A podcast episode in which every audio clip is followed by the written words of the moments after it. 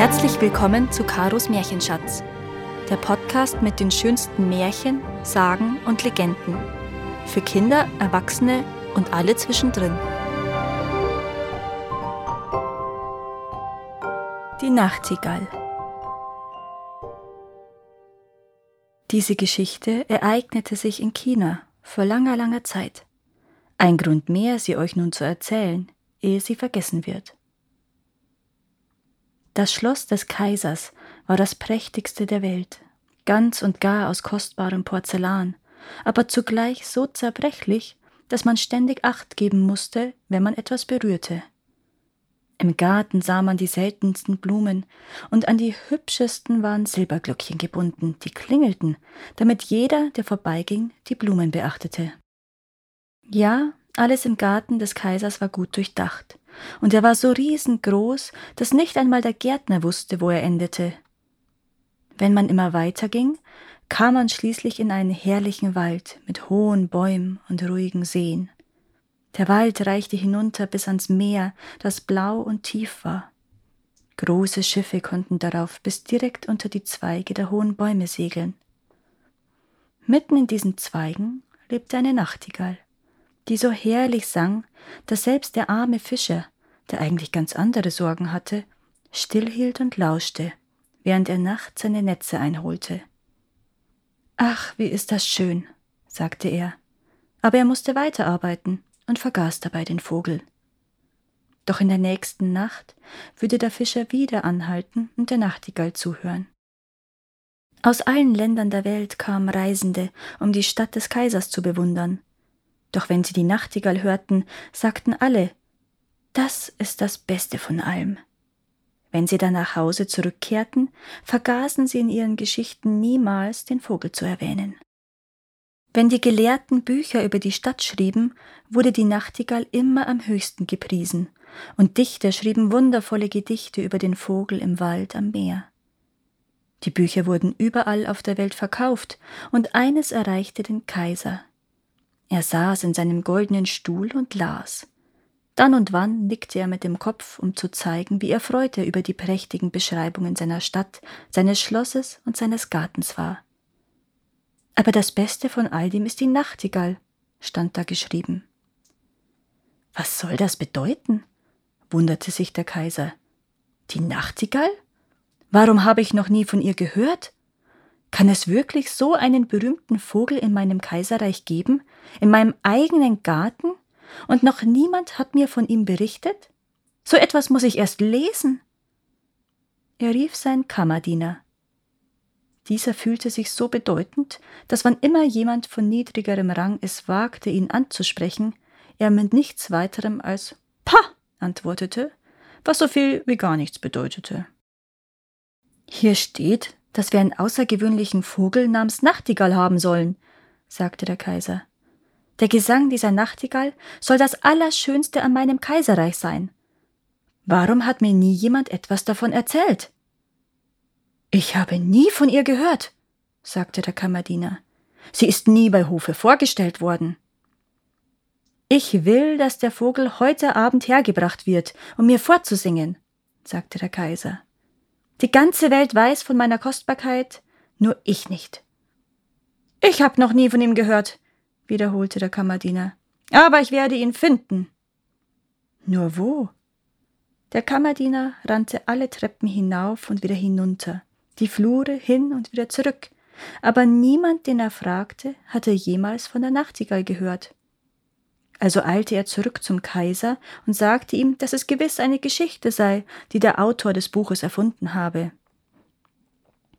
Ihre Majestät darf nicht alles glauben, was da geschrieben steht.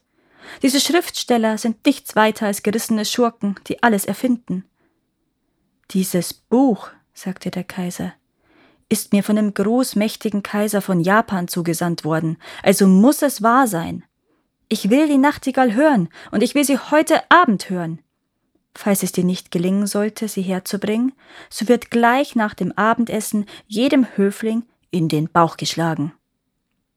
Zingpe, stöhnte der Kammerdiener und lief erneut alle Treppen hinauf und wieder hinunter, die Flure entlang und wieder zurück, dieses Mal lief der halbe Hof hinter ihm her, da niemand von dem Gedanken begeistert war, direkt nach dem Essen in den Bauch geschlagen zu werden. Überall fragten sie nach der Nachtigall, die jeder auf der ganzen Welt zu kennen schien, nur niemand am Hof. Endlich trafen sie eine arme kleine Küchenmagd, die sagte Oh ja, die Nachtigall, ich kenn sie gut, wie wundervoll sie singt. Jeden Abend bringe ich meiner armen, kranken Mutter Küchenreste. Sie wohnt unten am Strand. Auf meinem Rückweg ruhe ich mich im Wald aus, und da singt die Nachtigall für mich. Dabei treten mir Tränen in die Augen, und es ist, als ob meine Mutter mich küsste. Kleine Küchenmagd, sagte der Kammerdiener, wenn du uns zu der Nachtigall führst, so sollst du eine gute Arbeit in der Küche bekommen, und du darfst den Kaiser speisen sehen. Und so zogen sie alle hinaus in den Wald, wo die Nachtigall sang. Auf dem Weg hörten sie eine Kuh muhen. Oh, da ist sie, riefen die Kammerdiener. Was für eine kräftige Stimme für so einen kleinen Vogel. Ja, die haben wir schon vorher gehört. Das ist eine Kuh, die mut, sagte die kleine Küchenmagd. Wir müssen noch einen weiten Weg gehen. Nun begannen die Frösche im Sumpf zu quaken. Himmlisch, sagte der kaiserliche Kaplan wie kleine Kirchenglocken. Nein, das sind Frösche, sagte die kleine Küchenmagd. Aber ich denke, wir werden sie bald hören.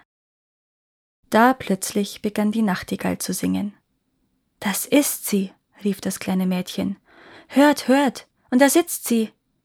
Und sie zeigte auf einen kleinen graubraunen Vogel oben in den Zweigen.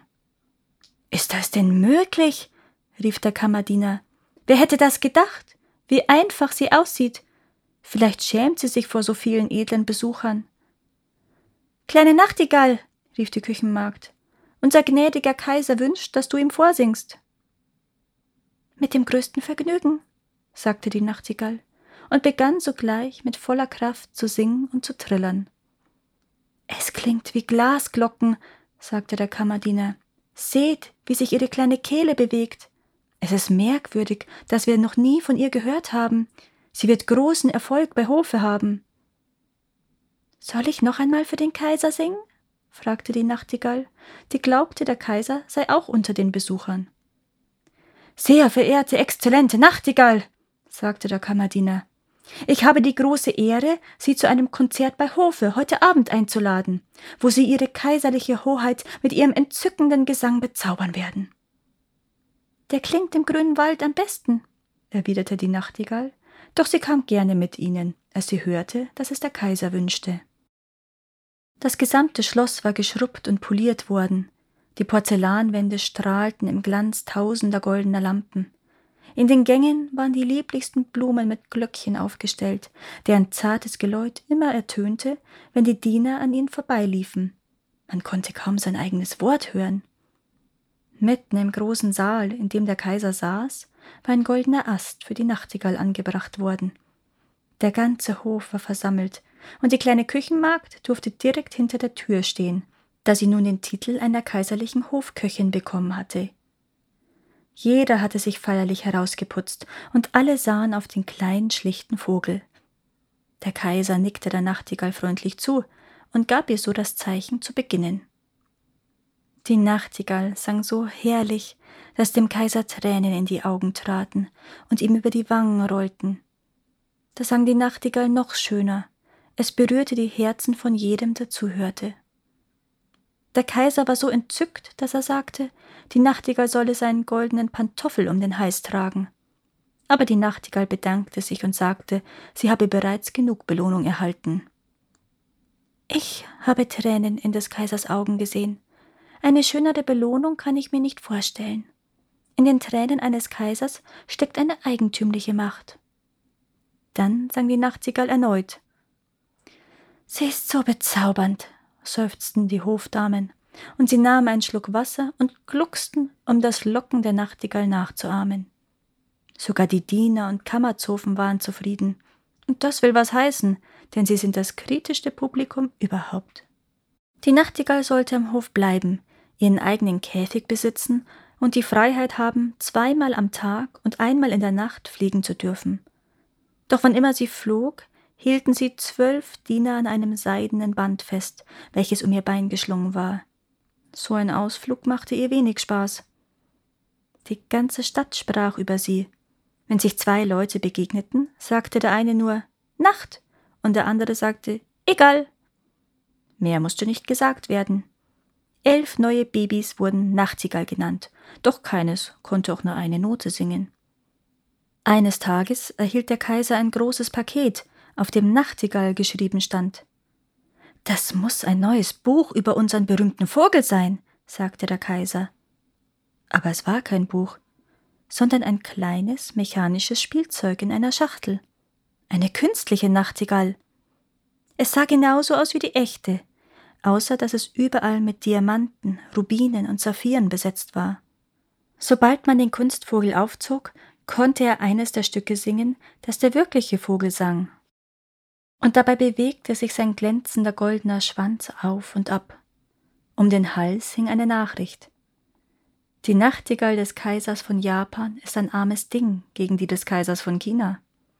Das ist wundervoll, riefen alle. Wir hören sie zusammen an, sagten sie. Was wird das für ein wundervolles Duett? Und so mussten die zwei Vögel gemeinsam singen, aber so richtig klappte es nicht. Denn die wirkliche Nachtigall sang auf ihre natürliche Weise und der Kunstvogel mechanisch. Der hat keine Schuld, sagte der kaiserliche Spielmeister. Der ist besonders taktfest und kennt die Regeln ganz genau. Danach sollte der Kunstvogel alleine singen. Er sang ebenso schön wie der echte Vogel, und zudem war er auch noch viel hübscher. Immer und immer wieder sang er ein Lied, 33 Mal ein und dasselbe Stück und war doch nicht müde. Die Leute hätten ihn gerne wieder aufs Neue gehört, aber der Kaiser meinte, dass nun auch die echte Nachtigall ein wenig singen sollte. Aber wo war sie? Niemand hatte bemerkt, dass sie aus dem offenen Fenster in ihren grünen Wald davongeflogen war. Meine liebe, liebe Nachtigall, stöhnte der Kaiser, ist das der Dank, den ich bekomme? und auch die Höflinge meinten, dass die Nachtigall ein höchst undankbares Tier sei. Wenigstens haben wir den besseren Vogel hier, sagten sie. Also musste der Kunstvogel wieder singen, und es war das vierunddreißigste Mal, dass sie dieselbe Melodie hörten. Der kaiserliche Spielmeister lobte den Vogel in höchsten Tönen. Er war in jeder Hinsicht besser als die wirkliche Nachtigall, und das nicht nur wegen der Juwelen, sondern auch wegen seines Laufwerks. Denn sehen Sie, meine Herrschaften, und vor allem Eure kaiserliche Majestät, bei der echten Nachtigall wusste man nie, was als nächstes kommen wird, aber bei dem Kunstvogel ist alles vorhersagbar. Öffnet man ihn, sieht man, wie er funktioniert, wie die Räder sich drehen und die Noten heraustragen. Der Spielmeister erhielt die Erlaubnis, am nächsten Sonntag den Vogel dem Volk vorzuführen. Es müssen ihn alle singen hören, sagte der Kaiser und alle hörten ihn und waren begeistert. Nur der arme Fischer, der es gewohnt war, die echte Nachtigall zu hören, sagte Das klingt zwar hübsch, aber da fehlt etwas. Ich kann es aber nicht genau benennen. Die echte Nachtigall wurde aus dem Kaiserreich verbannt. Der Kunstvogel erhielt seinen Platz auf einem Seidenkissen dicht neben dem Bett des Kaisers. Alle Geschenke, die er bekam, Gold und Edelsteine, lagen rings um ihn herum. Auch war er im Rang aufgestiegen und trug nun den Titel Hochkaiserlicher Bettsänger. Der Spielmeister schrieb ein Werk mit 25 Bänden über den Kunstvogel und er benutzte die längsten und kompliziertesten Wörter, die er finden konnte. Jeder gab vor, es gelesen und verstanden zu haben, denn niemand wollte für dumm gehalten werden. So verging ein ganzes Jahr, bis der Kaiser, der Hof und alle Untertanen das Lied des Kunstvogels auswendig konnten aber gerade weil sie selbst mitsingen konnten, gefiel es ihnen nun am allerbesten. Die Straßenjungen sangen C, C, C, gluck, gluck, gluck. Und der Kaiser sang es ebenfalls. Ja, das war ein großer Spaß.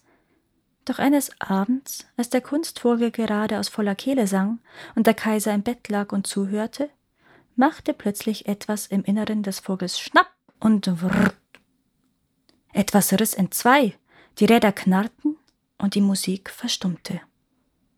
Der Kaiser sprang aus dem Bett und ließ seinen Leibarzt rufen, aber was konnte der schon helfen?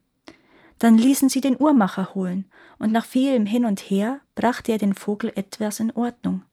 aber er sagte, man müsse ihn sehr schonen, denn die Rädchen seien schon abgenutzt und es sei unmöglich, sie zu ersetzen und den Vogel zu reparieren. Das war sehr betrüblich. Nur einmal im Jahr durfte der Kunstvogel singen, und selbst das war eine große Anstrengung. Dennoch hielt der kaiserliche Spielmeister eine Rede mit langen Wörtern und sagte, dass der Vogel ebenso gut singe wie früher.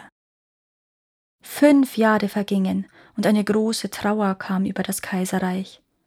Das Volk verehrte seinen Kaiser sehr, und nun war er krank und lag im Sterben.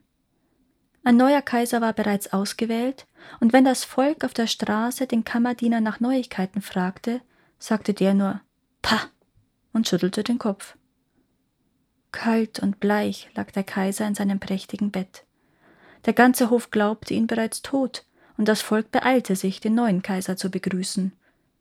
Die Diener liefen umher und tratschten, und die Kammermädchen hielten Kaffeeklatsch. In allen Sälen und Gängen legte man Teppiche aus, um die Geräusche zu dämmen, und deshalb war es still, ganz still. Aber der Kaiser war noch nicht tot. Er lag bleich und steif in seinem prächtigen Zimmer mit den langen, schweren Samtgardinen und den Goldquasten. Durch ein offenes Fenster schien der Mond herein auf den Kaiser und den Kunstvogel. Der arme Kaiser konnte kaum atmen. Ihm war, als ob etwas auf seiner Brust säße. Er öffnete seine Augen und sah, dass es der Tod war. Er trug des Kaisers goldene Krone, und in der einen Hand hielt er den kaiserlichen Säbel, in der anderen das kaiserliche Banner. Und ringsherum aus dem Bett und aus den Falten der Samtgardinen blickten wunderliche Gesichter hervor, einige lieblich und freundlich, andere abscheulich und grässlich. Es waren des Kaisers gute und böse Taten, die ihn nun anblickten, als der Tod auf seinem Herzen saß. Erinnerst du dich an dies? flüsterte einer nach dem anderen. Erinnerst du dich an das? Und sie machten weiter, bis dem Kaiser der Schweiß auf der Stirn stand. Das, das habe ich nicht gewusst, wimmerte der Kaiser. Dann verlangte er laut Musik, Musik. Spielt die große chinesische Trommel, damit ich nicht alles hören muss, was Sie sagen. Doch sie fuhren fort, und der Tod nickte zu allem, was gesagt wurde. Musik, Musik, flehte der Kaiser.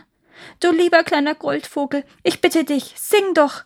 Ich habe dir Gold und Edelsteine gegeben, ich habe dir meinen goldenen Pantoffel um den Hals gehängt. Sing doch bitte, sing.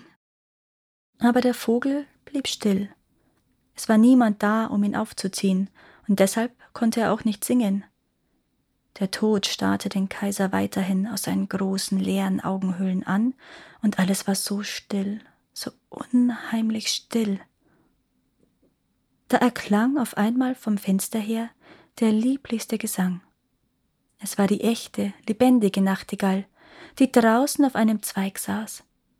Sie hatte von der Krankheit des Kaisers gehört und war gekommen, um ihm Trost und Hoffnung zu bringen und als sie sang, wurden die gruseligen Gesichter schwächer und schwächer, und das Blut pulsierte rascher und rascher in dem schwachen Körper des Kaisers, und selbst der Tod lauschte und sagte Sing weiter, kleine Nachtigall, sing weiter.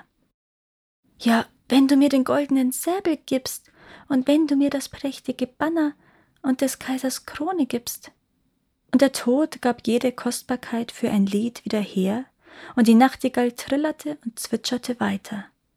Sie sang von dem stillen Kirchhof, wo die weißen Rosen blühen, wo der Flieder so herrlich duftet und wo das frische Gras so prächtig grün wächst.